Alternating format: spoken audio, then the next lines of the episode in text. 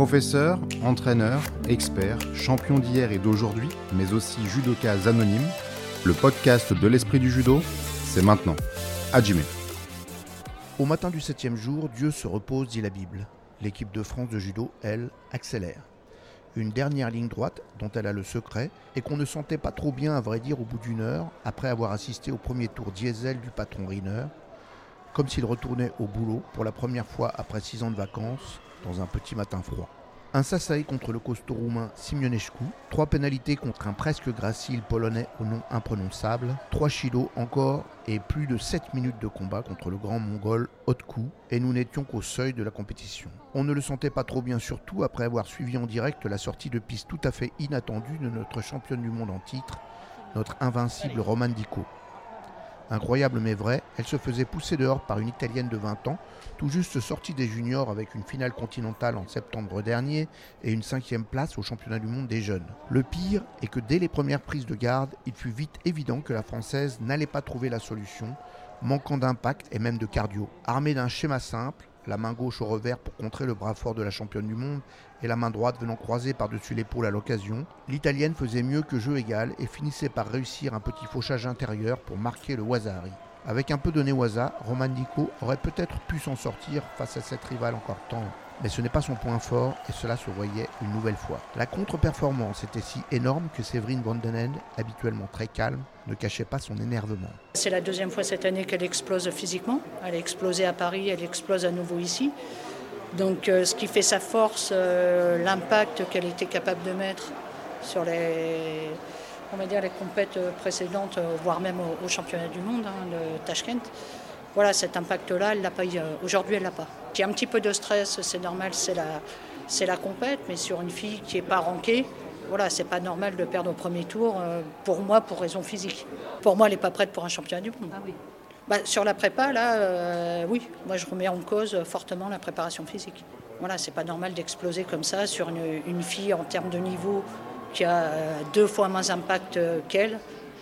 Voilà, elle, tient deux minutes deux minutes, c'est pas normal. Qu'il y ait des problèmes après, euh, j'allais dire, on a le droit de perdre.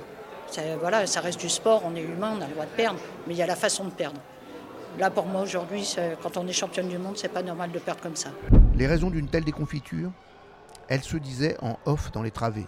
La volonté de Roman d'assurer sa préparation physique avec une équipe personnelle plutôt qu'avec les experts fédéraux. Une erreur si l'on comparait sa performance d'aujourd'hui avec celle de l'année dernière, ce dont elle convenait à demi-mot. Je sais que j'ai pas fait un bon match, je le sens. Euh, je sais que j'ai pas fait ce qu'il fallait. Après, pourquoi il faut que je regarde ma préparation, qu'est-ce qui s'est passé Parce que je me sentais très très bien le championnat du monde. Je me sentais prête, mentalement, physiquement. Euh, pour moi, tous les voyants étaient ouverts. Mais pourtant, j'ai pas fait le match qu'il fallait, j'ai pas fait. Euh, j'ai pas fait le taf, donc il faut que je regarde ce qui s'est passé en revoyant le match. Je suis grande, donc oui, je suis tombée de haut. oui, forcément, ça fait mal. J'ai le dos à rouvre derrière. Pour moi, l'objectif, c'est de, le garder, d'arriver euh, à cette compétition confiante et, euh, et de terminer la compétition sur la de marche du podium. Malheureusement, ça s'est pas fait aujourd'hui.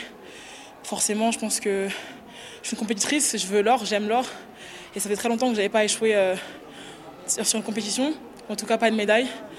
Donc il faudra me remettre en question et voir ce qui a pêché sur la préparation. Constat du jour auquel on ne pouvait pas s'attendre au départ de l'avion à Paris, Roman Dico reviendra des championnats du monde de Doha avec l'étiquette piquante de seul non classé de l'équipe féminine française.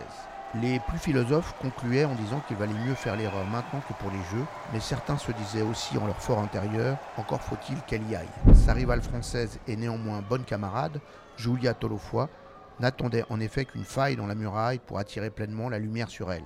C'est chose faite à Doha. Elle profitait d'être en solo pour démontrer aux yeux de tous ce que les plus avertis savaient depuis les championnats du monde de Tashkent l'année dernière. Cette Polynésienne d'origine, avec son mètre 86 et ses 130 kg musculeux, a atteint un niveau quasi comparable à celui de Roman. Comme elle, elle ne perd plus guère que sur les japonaises, ce qu'elle allait démontrer avec l'autorité, la stabilité tranquille sur les appuis comme dans la tête qui la caractérise désormais. En guerrière, elle a les cheveux noirs et rouges sur le tapis de Doha guerrière niçoise évidemment, sa ville de naissance, mais elle est calme et concentrée, se tournant souvent vers Totov, le patron des féminines qui la coach, pour chercher la bonne information qu'elle valide d'un hochement de tête. La vénézuélienne Urdaneta est pénalisée trois fois en deux minutes. La championne du monde junior 2021 Marine Kampf, une néerlandaise, est jetée sur Ochigari et Uchimata deux armes maîtresses. La voici en quart contre la brésilienne Souza, une dangereuse championne panaméricaine, vice-championne du monde 2022, contre laquelle elle restait sur trois défaites pour trois médailles perdues, dont la dernière pour le bronze des championnats du monde 2021. Mais 2021, c'est déjà loin.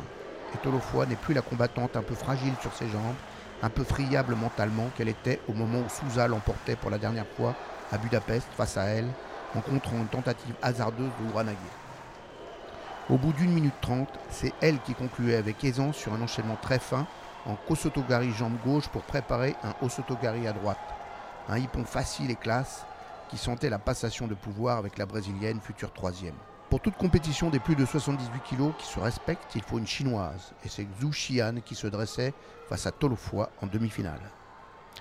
Nous ne sommes plus au temps des Fu Mingsun, des Wentong ou des Suyu mais la Chine en lourde, c'est toujours un défi à relever. Zhou ne lâchait rien, mais la représentante française non plus, et c'est elle qui avait encore les ressources pour faire tomber au Golden Score. Elle était en finale avec la perspective d'être championne du monde face à la seule contre laquelle elle n'était pas favorite, la petite et même très petite avec son mètre 60, Akira Sone. Championne du monde 2019 et championne olympique, la japonaise est redoutable par sa mobilité et ses subtiles attaques en Ouchigari et n'a pratiquement plus perdu depuis 4 ans. Mais Julia est passée à autre chose. Elle ne complexe pas, ne doute pas, elle applique les consignes et ses lourdes gardes croisées faisaient bien souffrir la minuscule gauchère nippone qui était amenée à la fin du temps imparti à deux pénalités partout. Le golden score allait être long, plus de 11 minutes de combat au total, dans lequel aucune des deux ne faisait l'erreur. La française tentant de s'imposer par ses mouvements de hanche et la japonaise par des passages en dessous, le plus souvent en mode survie. C'est l'énergie de reste dans les corps qui a fini par départager les combattantes d'une troisième pénalité, en faveur d'Akira Sone, plus libre et légèrement plus tranchante sur la fin. Un bilan frustrant sur le moment, mais objectivement très satisfaisant pour la niçoise, qui a fièrement affiché ses couleurs. Quand même la joie d'avoir une médaille d'argent, mais on en veut toujours plus. Euh, c'est vrai que j'aurais préféré avoir euh, une médaille d'or, évidemment. Mais voilà, je, je reste sur du positif. On va retravailler ça euh, encore et encore. On va euh, les bras, faire la rééducation, tout ça. Et on va pas lâcher vraiment pour euh, pouvoir un jour, j'espère, décrocher ce titre. Franchement, rien n'est acquis. Il y a encore le master qui arrive. Il y a encore d'autres compétitions, la Cano, Paris. Donc je m'avance en rien, je reste forcément concentré, euh, les jeux c'est un objectif. Donc voilà, j'arrive sur la finale, c'est déjà grand pour moi.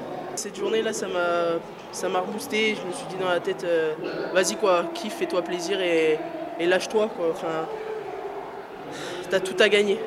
Quant à Christophe Massina, il n'était pas étonné de voir la cinquième des championnats du monde 2021 troisième des championnats du monde 2022 à ce niveau en 2023. Ce que j'avais vu au Japon euh, laissait aussi entrevoir euh, ouais, un match euh, âpre comme ça. sonner un peu à la peine quand même, je trouve. Donc donc c'est plutôt, plutôt bien. après que ça, parte en 8 minutes de golden, en tout cas, je lui ai dit, il faut que tu sois prêt à mourir sur le tapis. Quoi. pour, pour pouvoir la battre, il voilà, faut, faut être prêt à ça. C'était compliqué pour la faire tomber. Peut-être que euh, d'avoir euh, un peu plus de constance sur, son, sur le kumikata pour casser la distance, comme je disais. Hein, euh, c'est exactement ce, qui, ce que je disais tout à l'heure, c'est exactement un peu ce qui s'est passé. C'est que ouais, elle a une, facilité à poser cette main, cette main gauche au revers. Même quand Julia l'a croisée, elle arrivait à remettre cette main au revers et, du coup à garder, à garder cette distance. De quoi en faire, c'est l'évident, c'est déjà un exploit. Une prétendante sérieuse pour Paris. Voici désormais les deux meilleures lourdes françaises sur la même ligne. Nous avions quitté Teddy Riner à la fin d'une matinée efficace mentalement, mais difficile sur le tapis. Et la suite promettait d'être dix fois plus intense car il fallait aborder sans beaucoup de repos, après le précédent Golden Score, le champion déclaré de l'armada des lourds japonais, dans l'autre France-Japon du jour.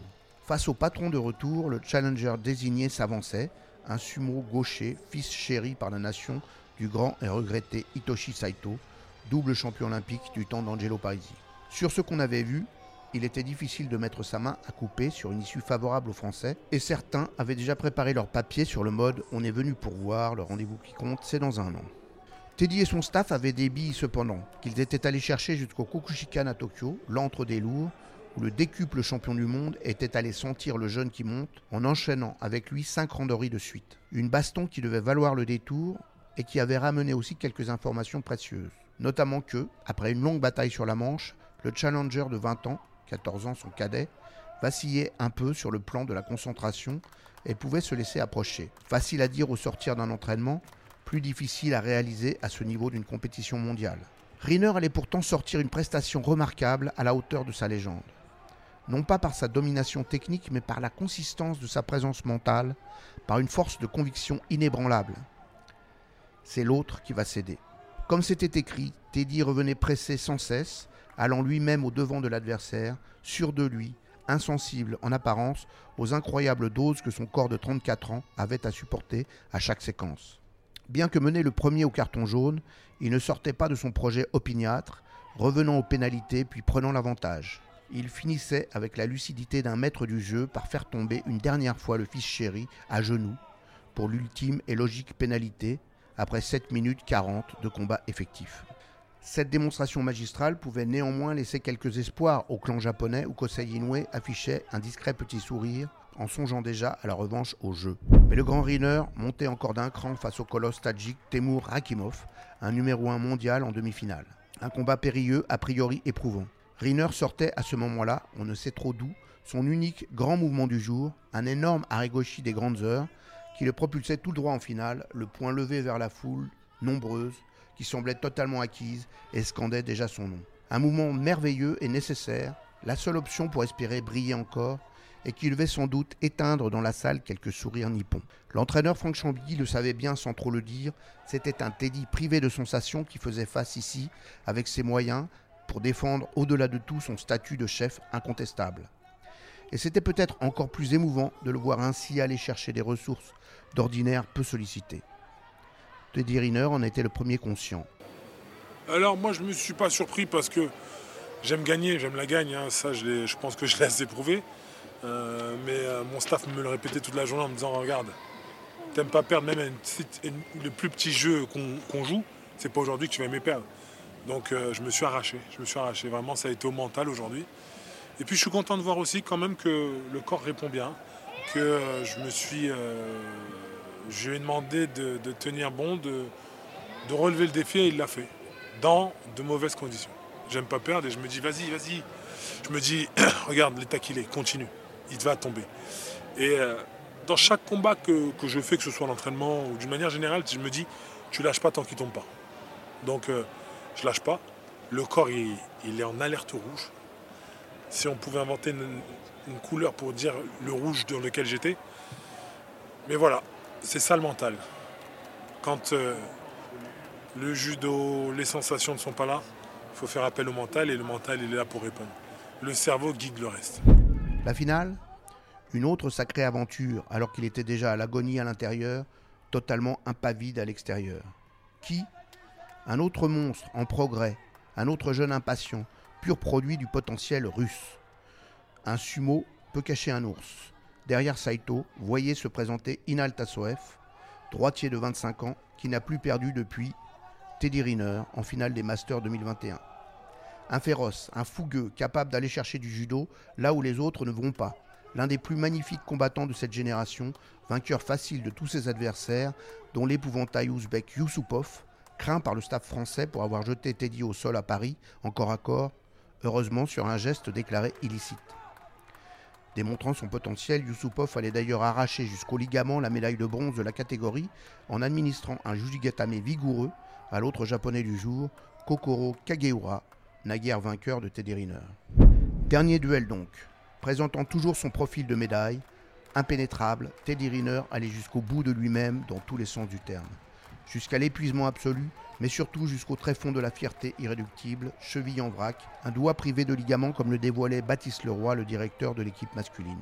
Ça ne savait pas maintenant, on peut le dire, mais en réalité, euh, la semaine d'avant, il s'est fait mal au pied, il boitait euh, sur le dernier randonnée à l'INSEP, euh, c'est une semaine avant, enfin je, j'ai plus la date exacte, on a tous vraiment eu peur, parce qu'il a pris un coup sur le dernier combat.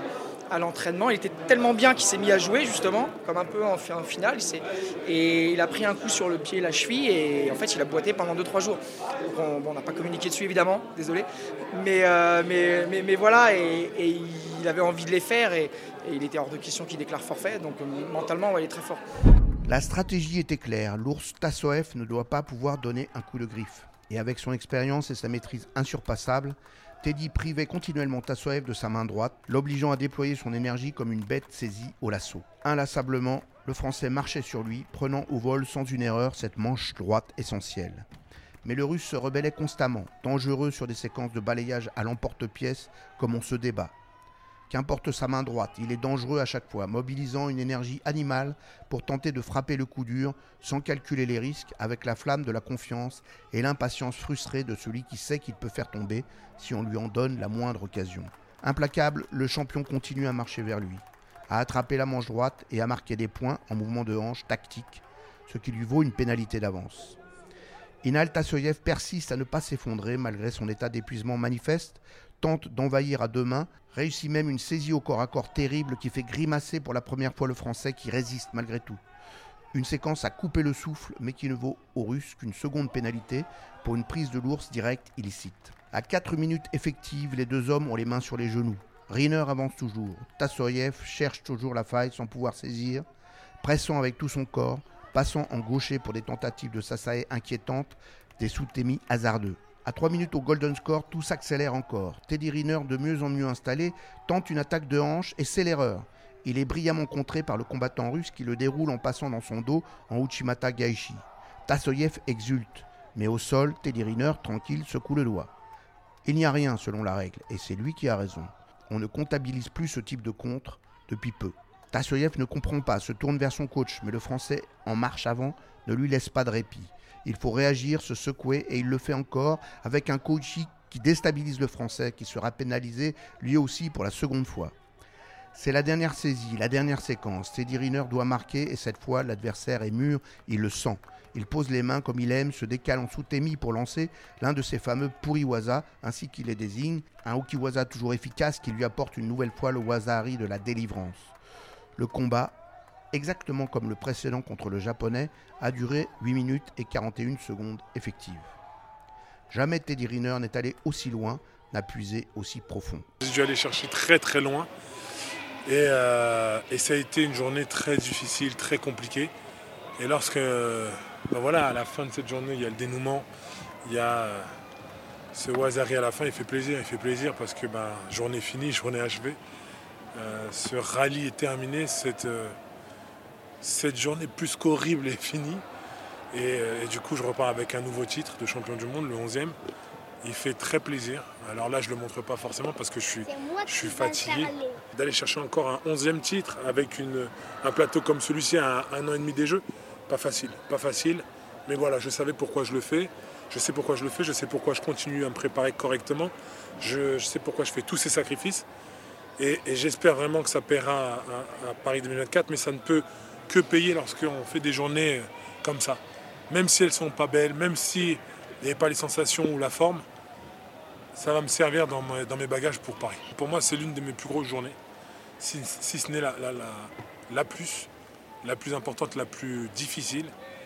Euh, mais voilà, comme je le dis, c'est important d'être allé au bout de cette journée, d'avoir relevé le défi et surtout de se dire que voilà, euh, même pas en forme, j'ai la condition pour m'arracher. Et euh, il va falloir redoubler encore de vigilance pour Paris 2024. Mais euh, c'est prévu déjà d'une, et puis surtout, il va y avoir encore beaucoup de travail, beaucoup de choses à, mettre dans ses bagages pour pouvoir prétendre à un titre olympique. Les Jeux, c'est une journée compliquée, unique, vous le savez. Donc autant bien se préparer, bien mettre tous les ingrédients. Et le voici champion du monde pour la onzième fois, un titre qu'il ne souhaitait pas vraiment aller chercher au fond, lui qui ne rêve que de palmes olympiques mais qu'il a défendu becs et ongles. Et c'est moins l'or qui était l'enjeu que son statut de patron, de chef de file. Une fois sur le tapis, il n'était pas question de déchoir. Un titre de prestige ô combien, qui a ouvert un peu la boîte noire, révélé une part de l'énigme. De quoi est fait un champion de cette dimension? D'abord d'un refus viscéral d'être en dessous de soi-même, de laisser l'adversaire s'accrocher à quelque chose. Une démonstration presque effrayante, une victoire de légende, qui ramène aussi à d'excellentes statistiques globales Une seconde place des nations derrière le toujours intouchable Japon. La France devant la Géorgie et la Russie, laquelle, du fait de son statut neutre, n'apparaît pas sur les tablettes officielles. Comme pour Clarisse Agbenienou, c'est lors du retour de la réaffirmation de soi-même. Une médaille d'or sublime, mais qui ne change rien, nous rappelle son entraîneur Franck Chambilly. Un peu comme au Tour de Paris, ça valide un peu le travail fourni et la somme de travail qui, restait à fournir, parce qu'on a vu que c'était une journée un peu compliquée quand même. Mais avec un mental de champion, et quand on a ce mental-là, tous les combats sont, importants. certes, c'est poussif au début, mais euh, il prend son rythme. En fin de compte, ce qui fait la force de tennis, c'est comment on, le voit un peu sur la fin aussi, où il est rigoureux, où il fait l'effort. Il a fait une petite erreur à la fin, mais c'est interdit maintenant cette technique. C'est ça qui est intéressant. C'est que pour moi, hein, avec mon, ressenti, l'expérience et la connaissance que j'ai de Teddy, il est à 60%. Il manque d'attaquer, de prendre des, risques sur des attaques. Son système d'attaque, il, est là, mais bon, il ne le démontre pas forcément. Il manque beaucoup de percussions dans ses attaques, il manque d'impact. Il manque un peu de vitesse sur le Kumikata. Euh, les jambes, elles sont là quand il faut vraiment, quand il est dos au mur. Mais sinon, euh, on ne le voit pas, c'est pas significatif. On ne peut pas aller trop vite avec Teddy. Si, on le met trop en forme tout de suite, ça ne sert à rien. Il faut arriver vraiment dans 450 jours, un peu moins, maintenant. si on est hop, on peut se relâcher, on peut attendre et ça ne sert à rien. Il faut être prêt le jour J. Et encore une fois, l'objectif, c'est les jeux. C'est les jeux, c'est pas le. C'était pas le, pas le du monde, c'est pas le master, c'est les jeux. Paris le 2 août 2024, dans un an, deux mois et 20 jours. On a hâte d'y être.